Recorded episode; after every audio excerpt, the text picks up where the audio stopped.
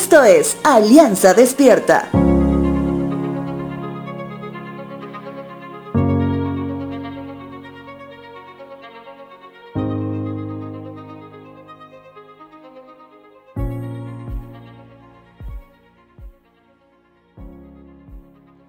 Vivimos en un mundo donde estamos acostumbrados a ver las cosas destruirse.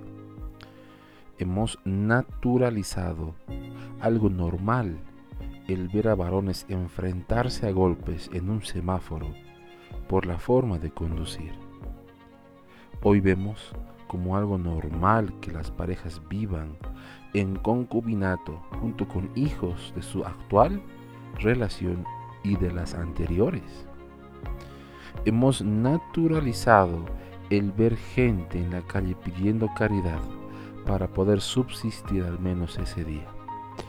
Hoy vemos como algo normal el tratar con irrespeto a un agente de tránsito por la corrupción que existe. Hemos naturalizado el divorcio como algo normal si hay diferencias en el matrimonio. La pregunta hasta aquí es, ¿por qué somos indiferentes a la división? Pienso que la respuesta es porque o somos parte de alguna fractura de la cual hemos citado, o simplemente reconocemos que más nada podemos hacer para remediar lo que sucede. En el Evangelio de Mateo capítulo 5 cita lo siguiente. Dios bendice a los que procuran la paz, porque serán llamados hijos de Dios.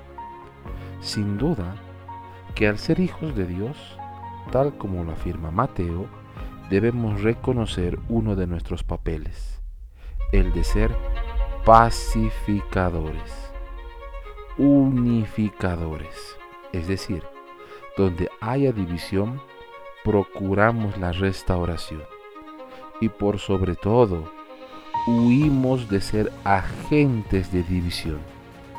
Recordemos siempre que luz y sal somos de este mundo, para que todos alaben a nuestro Padre Celestial. Te dejo con la siguiente frase.